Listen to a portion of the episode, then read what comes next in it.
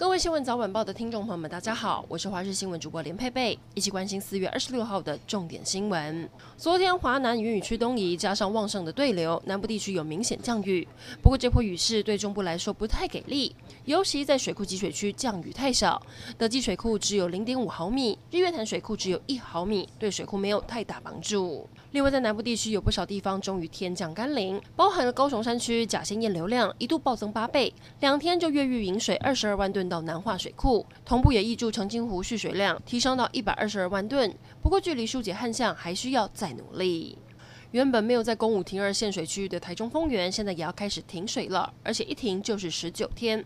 自来水公司解释，因为要更换自来水管线，丰原中正路附近从即日起到下个月的十四号，每周一到周五早上八点半到晚上六点半会停水。虽然六日两天不会停，但因为附近是商圈还有市场，不少摊商都觉得很困扰，但无奈只能事先储水。再次提醒大家，开车门前一定要注意后方有无来车。台中市交通大队统计，今年一到三月，因为不当开车门导致的车祸案件一共有九十五件，总共酿成了一人死亡，九十八人受伤。换算下来，平均一天就有一件以上。华航六天内爆出了七名机师染疫，感染源大多不明，加上有人染上英国变种病毒，疫情发展更难捉摸。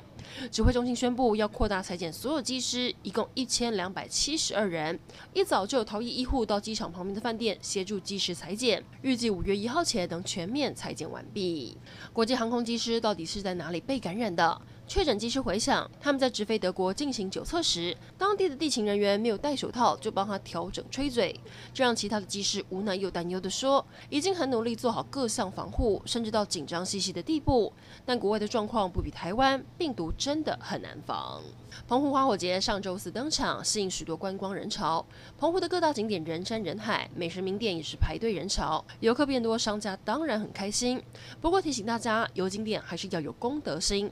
澎湖知名的自然景观玄武岩，有人为了拍美照，这样一脚爬上去，这样的行为已经违法，最高可以开罚一百万元。台中七岁男童垂柔道，却被教练跟小学长重摔二十七次昏迷，医师判定脑死，现在还在加护病房跟死神拔河。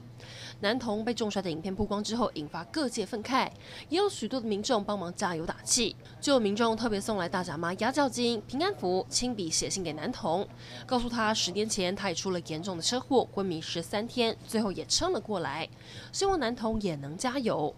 另外，男童的同学也录音说很想他，希望他早日醒来，令男童的家长相当感动。国际消息来关注，新冠病毒肆虐全球，也带走了许多名人的生命。日本知名主厨神田川俊郎经常在日本料理节目亮相，以精湛的刀工闻名。这个月感染新冠病毒，昨天不幸病逝，享寿八十一岁。